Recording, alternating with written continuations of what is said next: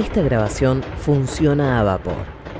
Como cuando vos te estás drogando, pedazo de falopero. Hacia fines del siglo XIX y comienzos del XX, se produce la expansión de los ferrocarriles hacia las provincias.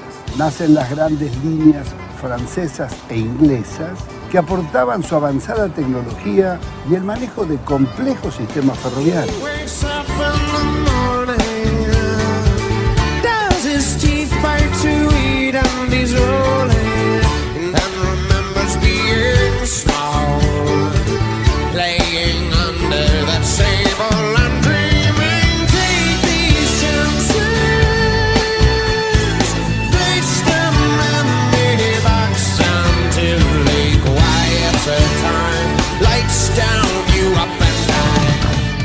Yo he sido maquinista del ferrocarril, pertenezco a la sesión Cañada de Gómez, a un pueblo netamente ferroviario, y allá por el año 52, 53, 54, yo era foguista, y entrábamos a esta estación. ¿Foguista? Foguista, sí, sí, foguista. Y entrábamos a esta estación colmada de gente, con locales que salían de acá de- a toda hora. Si una noche de invierno, Se lo estoy diciendo con mucha emoción, porque realmente lo siento. un tren.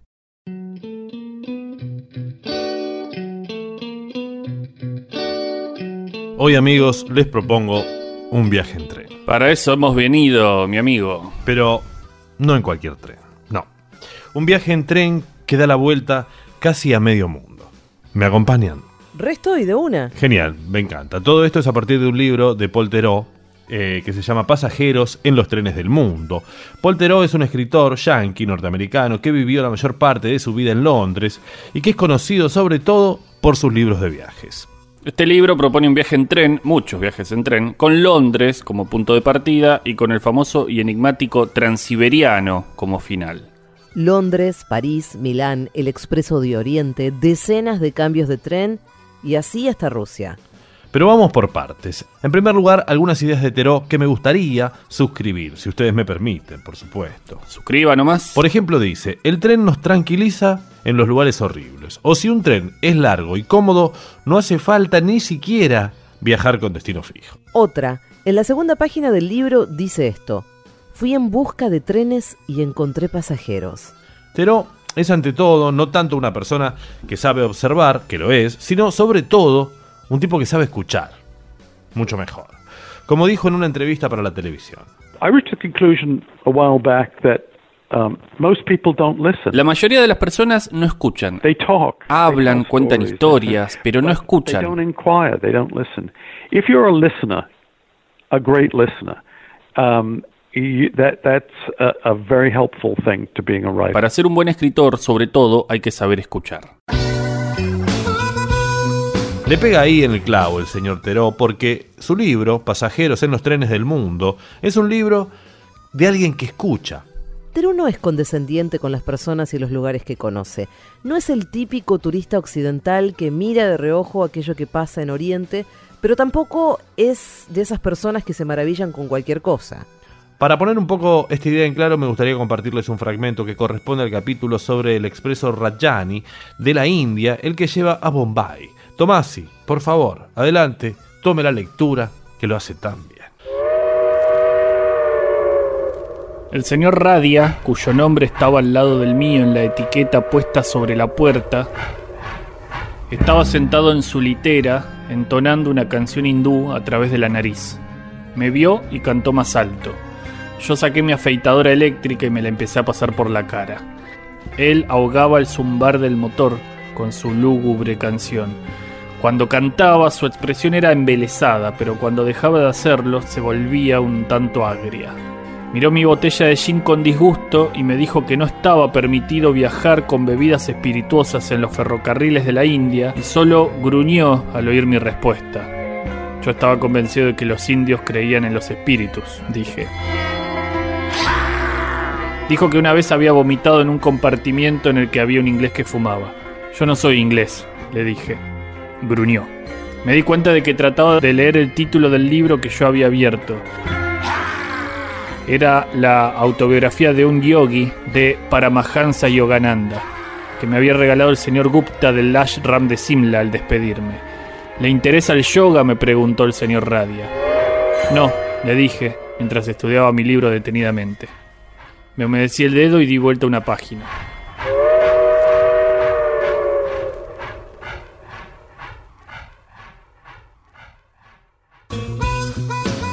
Hay una parte del libro que es especialmente muy buena, que es cuando el tipo se mete en zonas que podríamos llamar peligrosas, inaccesibles, picantes, etc. Por ejemplo, viaja a Ceilán, que ahora se llama Sri Lanka, y un pasajero le pregunta ¿qué hace yendo a Ceilán? Donde no va nadie. Voy por el viaje, dice el tipo. Y el otro, como para clausurar el diálogo, agrega, es el tren más lento que existe. Escuchamos otra declaración de Terú en una entrevista. Es difícil escribir sobre ciudades, son complejas, son verticales. Por eso los libros sobre viajes deben ser sobre lugares abiertos, sobre lugares donde la gente es pasible de ser abordada.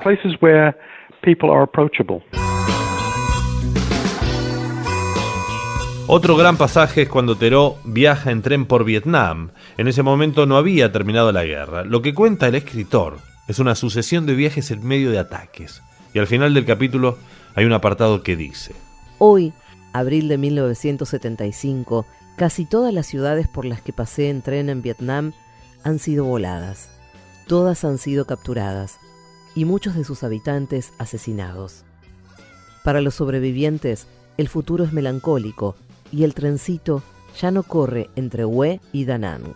En su recorrido, Teró pasa por Birmania, ahora Myanmar, China, Japón, y ahí entonces se sube a ese tren que es muchos trenes y algunos barcos, que es un mundo en sí mismo, el transiberiano.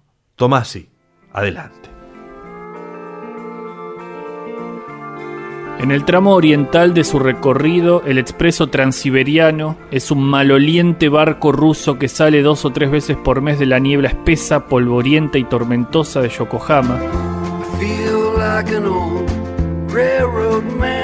Atraviesa los borrascosos estrechos Tsugaru y el mar del Japón, en cuyas violentas corrientes se esfuman las ventiscas, hacia Nakochka, en la helada Primorsk, a corta distancia de Vladivostok. Es la única vida a Nakoshka desde este, una ruta a la cabecera del ferrocarril en medio de vientos huracanados, en la que es muy fácil pescarse una pulmonía.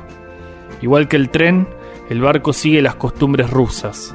En él las distinciones sociales son tan sutiles que hay que ser un marxista avesado para notarlas. Yo viajaba en una cabina de cuatro literas en la línea de flotación y Jeff, los australianos que ocupaban las literas superiores, se sentían nerviosos porque iban a Siberia. Anders, un joven sueco rubicundo con uno de esos tiesos rostros escandinavos que revelan complacencia sexual y una imaginación famélica, estaba en la litera opuesta. Escuchaba a los australianos y cuando dijo, eh, me han dicho que en Siberia hace frío, me di cuenta de que iba a ser un cruce agitado. Y hasta ahí llega este viaje en tren alrededor del mundo.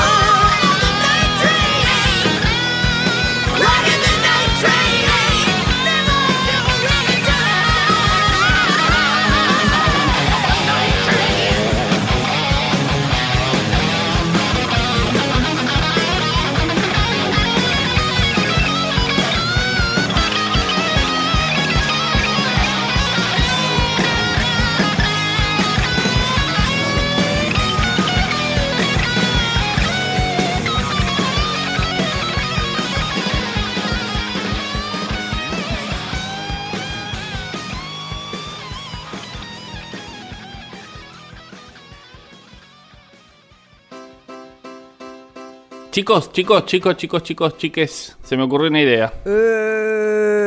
Epa, pero cuánto entusiasmo. Ustedes siempre se entusiasman con pavadas. Bueno, está bien, Gaby. Es cierto que lo de ponerle nuestro nombre a un cohete espacial no funcionó del todo, es cierto. Sí, una pena como explotó. No, pero tengo una idea sobre trenes. ¿Qué les parece si hacemos una lista de récords relacionados con trenes? Compro, estoy. Firmamos. Bueno, dale, me copa. Listo, arranco yo. ¿Preparados? Dale, adelante. Sí, dale. En sus marcas. ¿Listos? ¡Ya!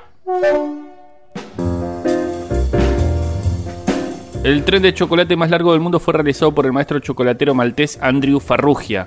Usó un total de 784 horas de trabajo y 1.285 kilogramos de cacao en 6.432 piezas. El tren se llama Belcolate Express y mide 34 metros de largo. No hay una sola pieza ni de metal ni de plástico, todo chocolate. El recorrido más largo es el transiberiano, que son 10.214 kilómetros desde Moscú hasta el ramal que lleva a Pyongyang en Corea del Norte. Para completarlo hace falta 7 días, 20 horas y 25 minutos. Sin embargo, el 10 de diciembre del 2014 hubo un tren que rompió todos los registros. Partió de Xigu al este de China y llegó a Madrid 20 días después. Recorrió 12.900 kilómetros. Sin embargo, fue su única vez. Se trató de un tren especial de mercancías que nunca, pero nunca volvió a usarse. El recorrido más breve en tren lo tiene el Vaticano. Es una red ferroviaria de solo 300 metros que tiene una única estación, obviamente llamada Estación del Vaticano. El tren más largo desde su punta hasta el final es The Gun, el tren que cada semana atraviesa Australia de sur a norte para unir a Adelaida con Darwin. Recorre casi 3.000 kilómetros por el famoso Outback, un desierto que parece no tener fin. Este tren está compuesto por 30 vagones y dos locomotoras que en total miden 774 metros, pero en épocas de alta demanda puede llegar a los 44 vagones que unidos alcanzan los 1.096 metros. También están el tren más rápido, el más lento, el más alto, el más bajito. Pero a mí, el que más me copa, acá también aparece el transiberiano, es el más caro en su versión de la compañía Golden Eagle Luxury Train. Atención, cuesta 67.385 euros por el viaje de 21 días desde Vladivostok a Moscú en la suite imperial. Escuchen este récord que es muy lindo. El Museo de Miniaturas Wunderland de Hamburgo, Alemania, obtuvo el récord Guinness por la melodía más larga interpretada por un tren miniatura. Así como lo escuchan, armaron un tren miniatura que debía avanzar a lo largo de una vía rodeada de miles de vasos llenos de agua. Su misión, tocar una serie de composiciones de música clásica. Al final fueron 2.840 copas preparadas para tocar 20 melodías clásicas diferentes, incluidas la marcha Radetzky de Johann Strauss y Paralisa de Ludwig van Beethoven.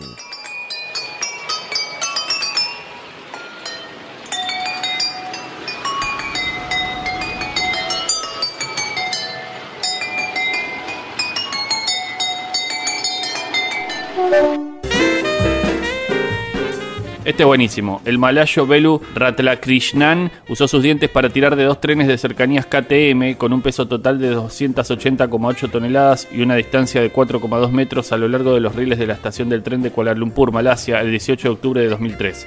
El récord que alcanzó fue el de el tren más pesado empujado por dientes.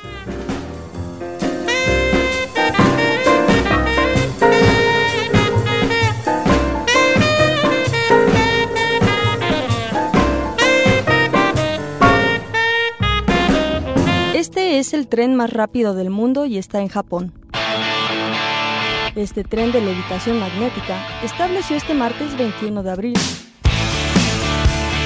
un récord de velocidad al alcanzar los 603 km por hora. Durante esta prueba de funcionamiento, el convoy rompió su propio récord que era de 590 km por hora.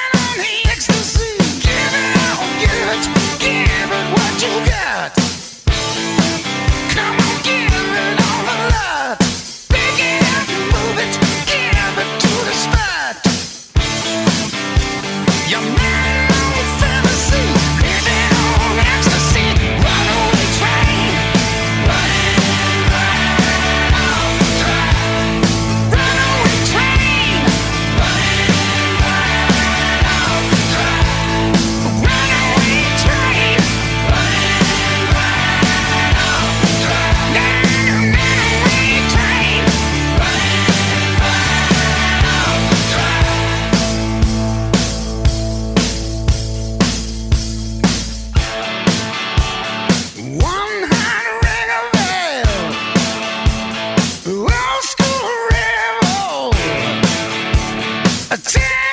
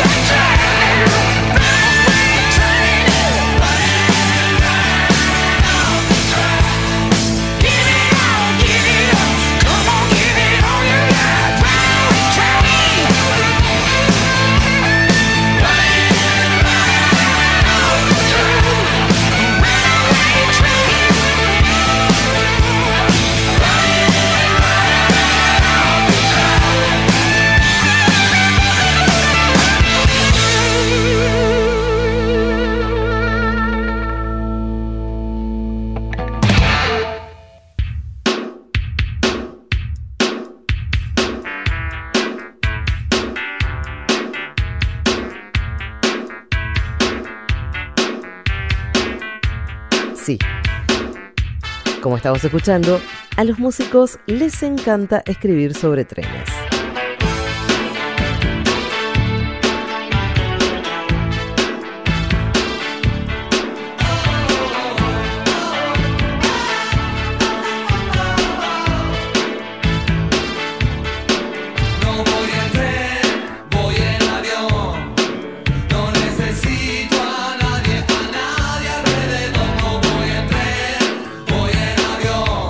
Algunos tienen un sentido así como críptico, esquivo, oscuro, ¿no?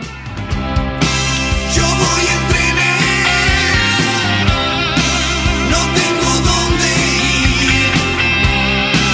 Algo me late y no es mi corazón. Otros prefieren hablar de trenes de lo más concretos. pero estaremos juntos hasta el amanecer. Yo tomo el tren que sale a la hora 16. Hay quienes conectan el tren con la naturaleza.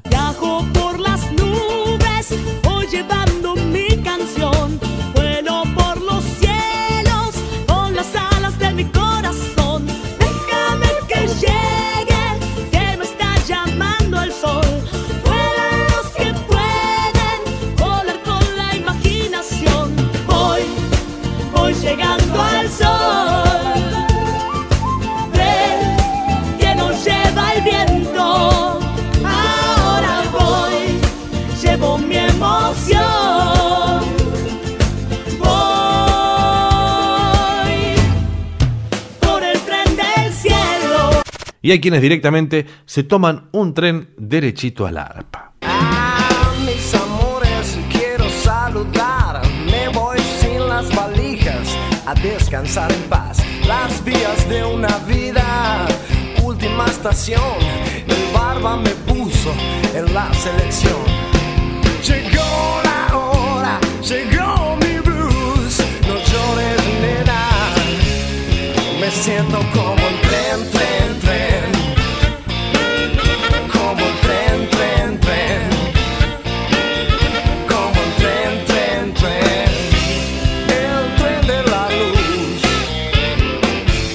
O los que meten trenes en cualquier lado. Trenes, camiones y tractores. Tanta fuerza, tanta fuerza. Trenes, camiones y tractores. Tanta fuerza. Hay canciones sobre trenes. El tren ya viene, lo oigo soplando y es el abuelo maneja. Y canciones de trenes también cantadas por enanos. Y yo te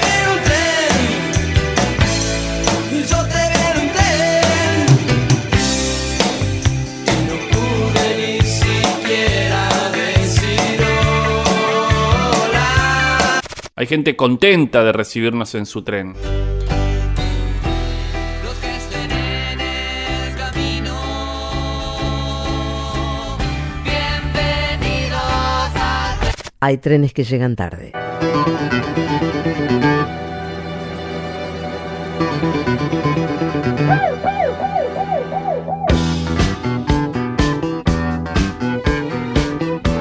Hay trenes de largo recorrido.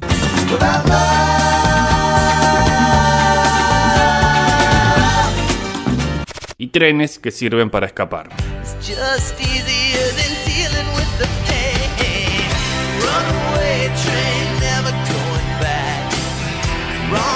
Y mil, pero mil trenes más.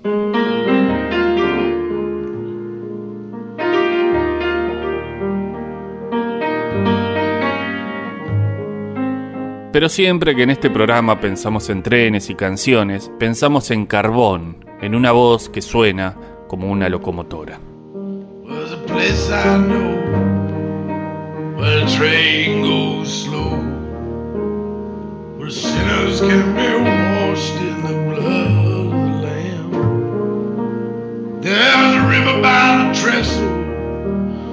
by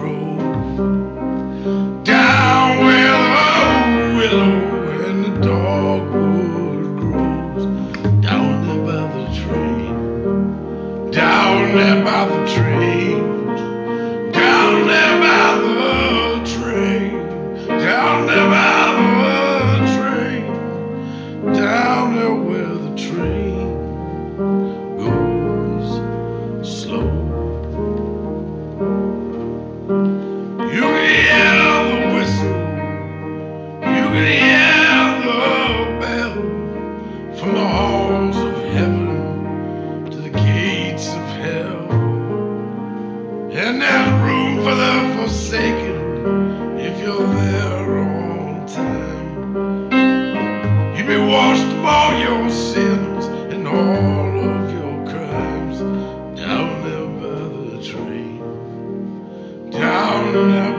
tree.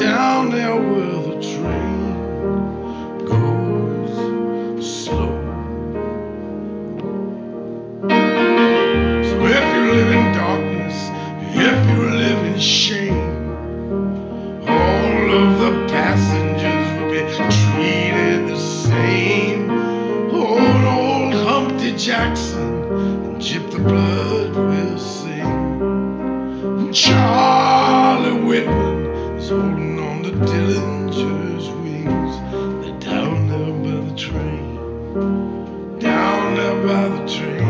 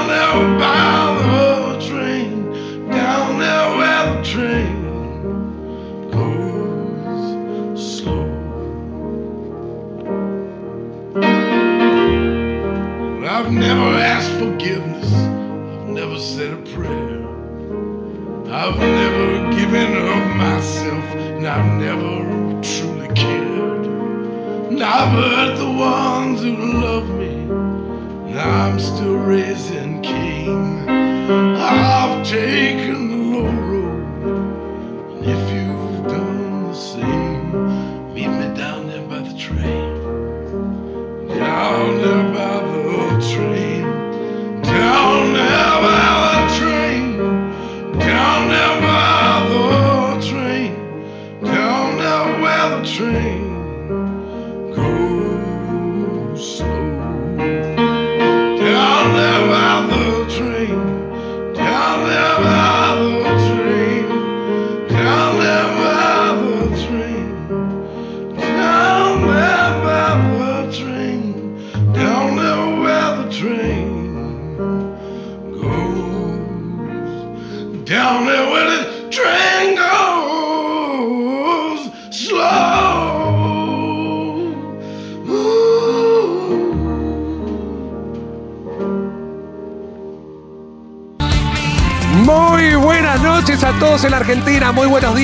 aquí en Australia, en Melbourne. Acá estamos, eh, en vivo con la estación de tren y Borges. ¿eh? Viajamos. Bueno, vamos a ir viajando, estamos en vivo. Averigüen bien si se paga, o no se paga, tenemos que averiguar eso, pero no tenemos tarjeta, nada. Sí, es verdad. Nos colamos. Yo también creo eso.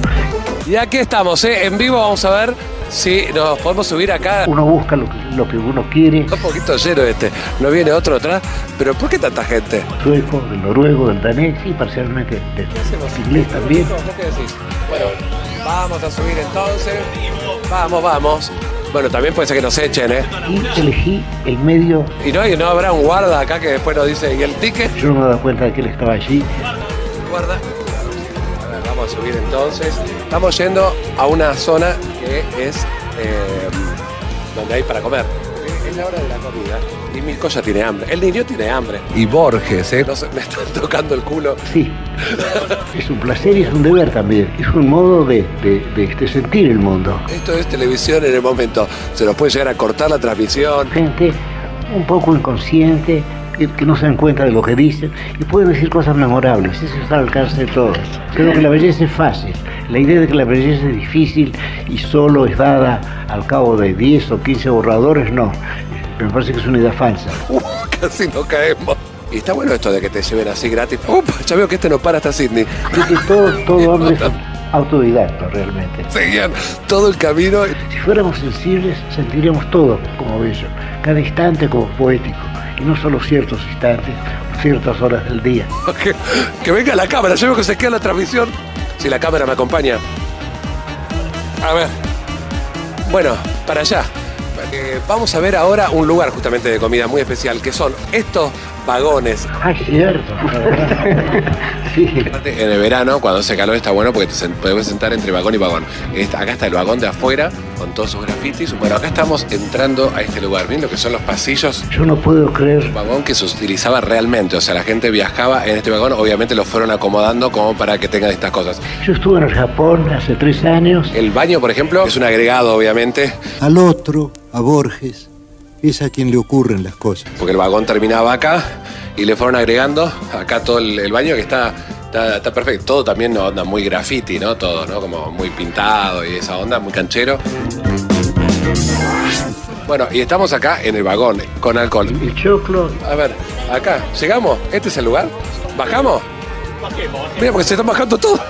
Bueno, bajemos. Bueno, nos despedimos entonces. Hasta el próximo ciclo.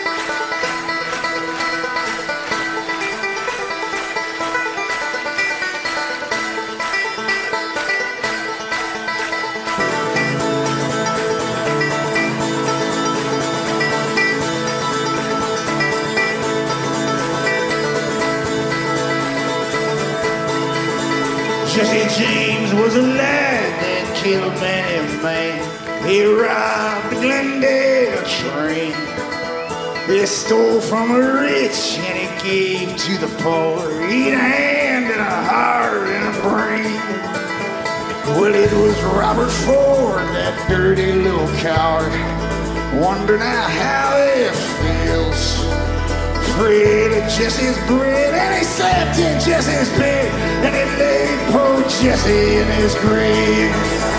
Well, Jesse had a wife who mourned for his life, three children now they were afraid.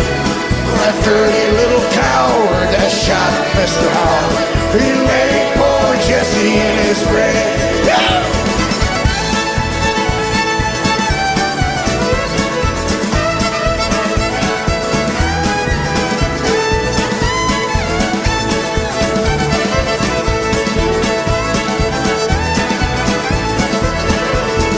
Jesse was a man, a friend to the poor. He'd never rob a mother or a child. There never was a man with a law in his hand that could take Jesse James when alive. It was on a Saturday night, the moon was hanging bright. They robbed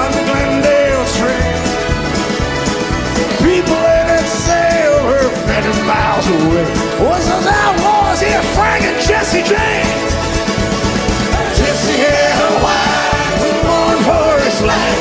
Three children, now they were brave. That dirty little coward that shot Mr. Howard.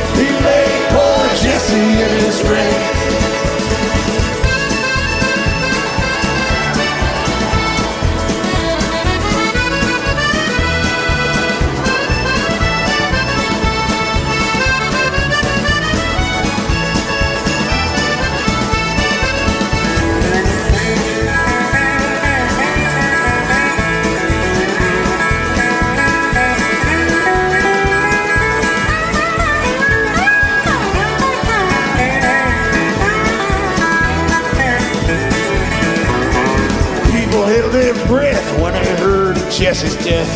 They wonder how he'd ever come to fall. Right before was a fight, he shot Jesse in the back.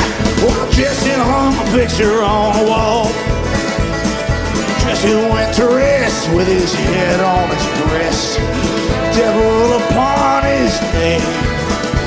He was born one day, in the county clay. And he came from a solitary race.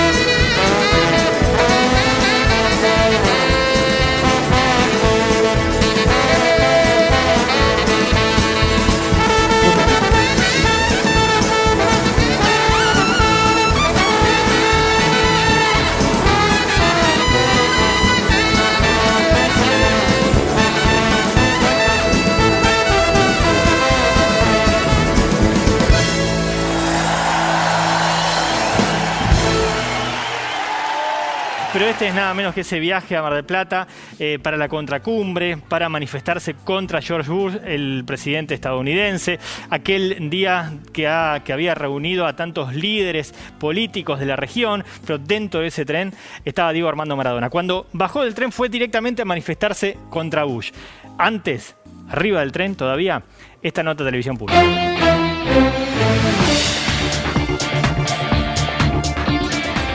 Una ilusión muy grande y un orgullo personal muy lindo. Muy lindo poder estar, compartir con, con argentinos, con gente de Latinoamérica, realmente yendo a, a repudiar a este asesino y a ver si, si mejoran las cosas para todos nuestros países. ¿Cuánta gente se moviliza, no, Diego? Eh, ¿Cuánto sentimiento en contra de Bush que Nos hizo mucho daño, nos hizo mucho daño y, y bueno, tenemos la oportunidad de, de gritárselo y, y bueno, de decirle que tenemos dignidad. En medio de otra multitud, el tren del Alba llegó a Mar del Plata a las 6 y 30 de la mañana.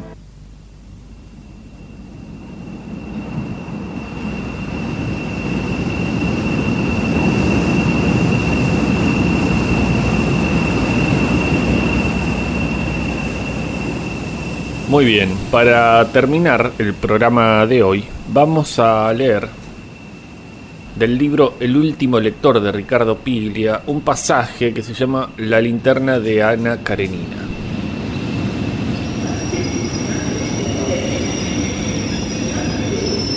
Quisiera recordar ahora otra escena de lectura notable en muchos sentidos y perfecta en su fugacidad, en la que aparece un género diferente de lector.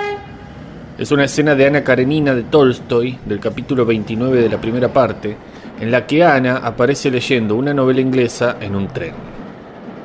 Me parece que hay allí otra trama, la relación de esa lectura con la constitución del sentido, con los afectos, con la tradición y con el desarrollo de la novela. Estamos en la línea histórica que quiere a las mujeres como protagonistas del consumo narrativo. La Eterna de Macedonio es la lectura perfecta de la novela. También Madame Bovary, desde luego incluso Molly Bloom, que como veremos se despierta con un libro en la cama. Esas mujeres complejizan la figura del lector moderno y la novela le da nombre a la figura anónima de las mujeres que leen.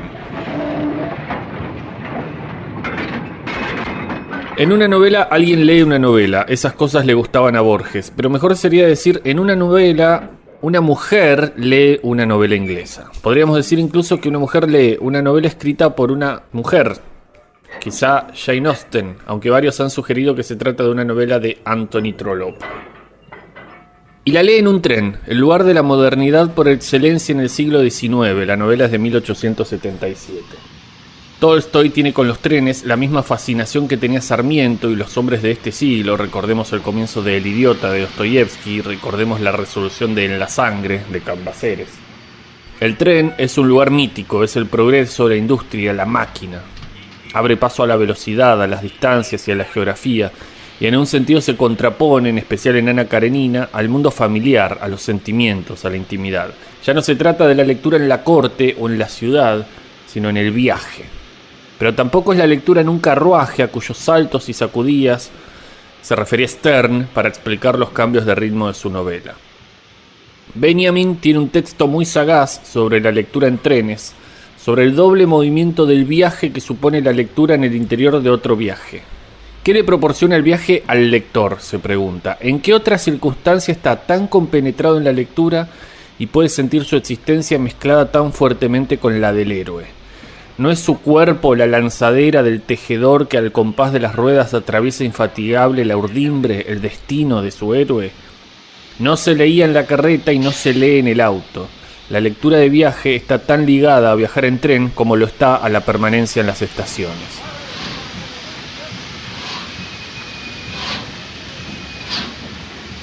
En la escena de la que hablamos, Ana vuelve a su casa, va de Moscú a San Petersburgo, ya ha conocido a Bronsky, que será su amante y la conducirá a la desgracia, y ese viaje será decisivo porque él también está en el tren, aunque ella todavía lo ignora. Ana lo ha visto por primera vez unos días antes al llegar a la estación de Moscú, en el momento en que alguien se suicidaba arrojándose a las vías. Meses después, y sobre el final del libro, ella terminará su vida de la misma manera.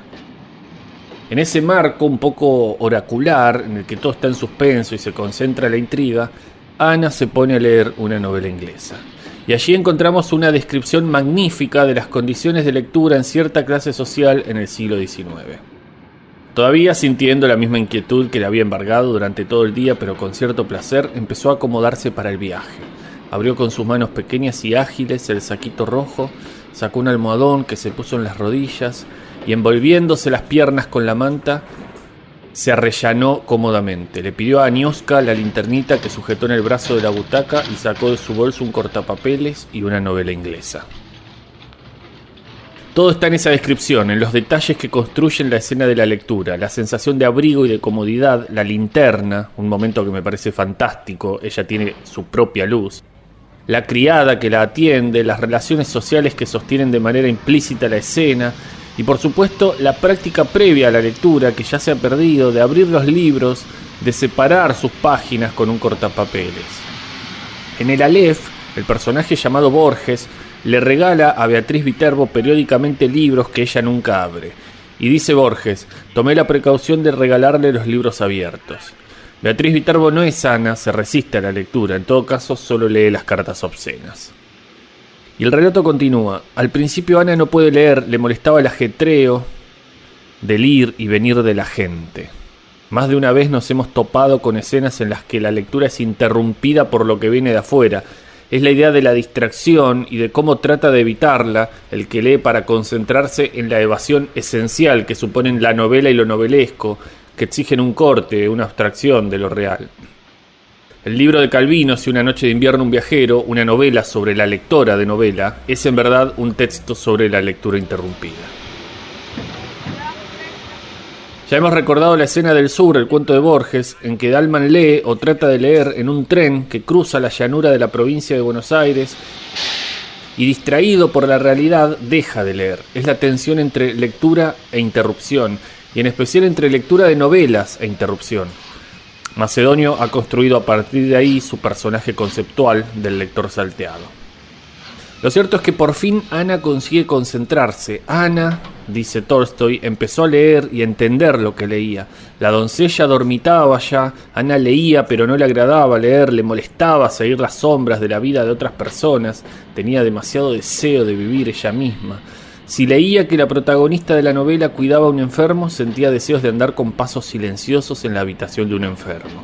Si Lady Mailing había cabalgado tras la jauría, exacerbando a su nuera y asombrando a todos con su audacia, también Ana deseaba hacer lo mismo. En primer lugar, hay que decir que por lo general es en las novelas donde se contraponen lectura y realidad, donde la lectura, apasionada y continua, está de hecho criticada por sus excesos y peligros de irrealidad. Las novelas critican muy a menudo al que lee novelas y eso no deja de ser una paradoja. Pensemos en Don Quijote, pero también en Emma Bovary. Se tomó pues la resolución de impedirle a Emma leer novelas, se dice. En segundo lugar, el que lee ha quedado marcado, siente que su vida no tiene sentido cuando la compara con la de los héroes novelescos y quiere alcanzar la intensidad que encuentra en la ficción. La lectura de la novela es un espejo de lo que la vida debe ser, es el síntoma Madame Bovary. Ana Karenina lee una serie de acontecimientos y quiere vivirlos. En esa lectura extrema está el paso al bovarismo. Querer ser otro, querer ser lo que son los héroes de las novelas.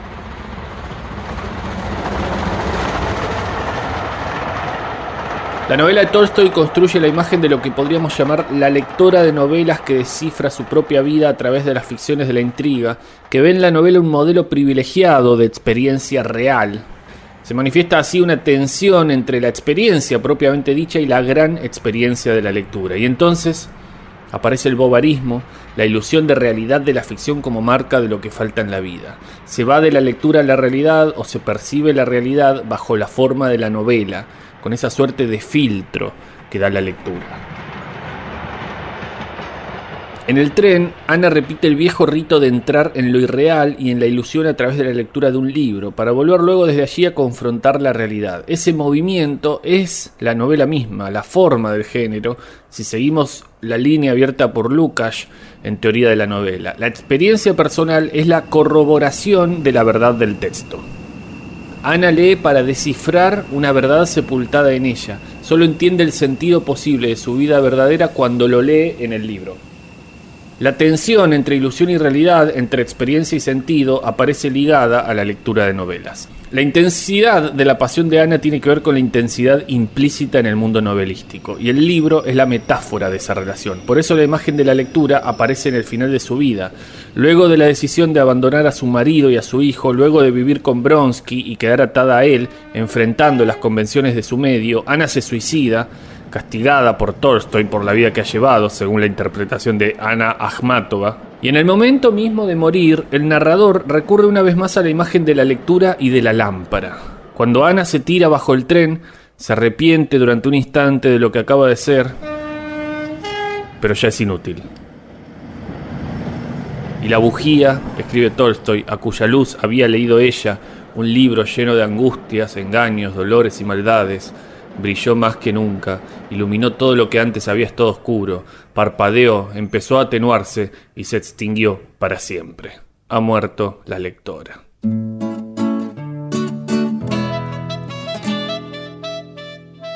Oh misterio que corre por mis venas, sacude al trabajo natural. Esta noche te invito a una cena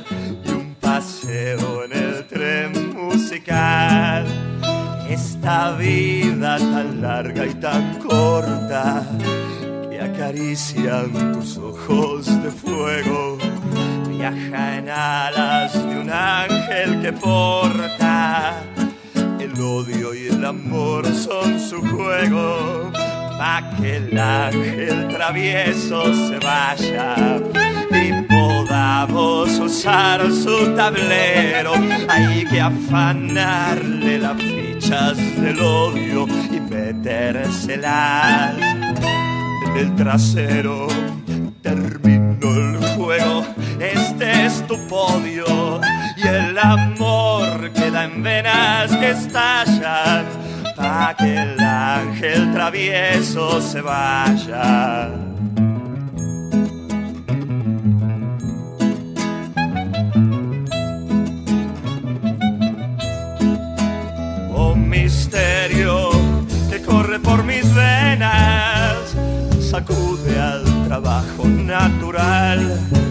Esta noche te invito a una cena y un paseo en el tren musical. Esta vida tan larga y tan corta que acarician tus ojos de fuego, viaja en alas de un ángel que porta el odio y el amor son su juego.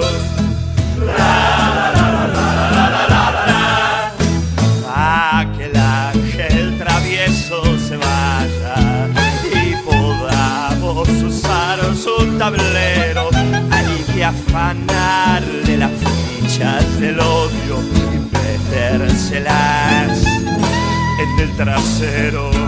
Terminó el juego, este es tu podio y el amor quedan venas que estallan pa' que el ángel travieso se vaya.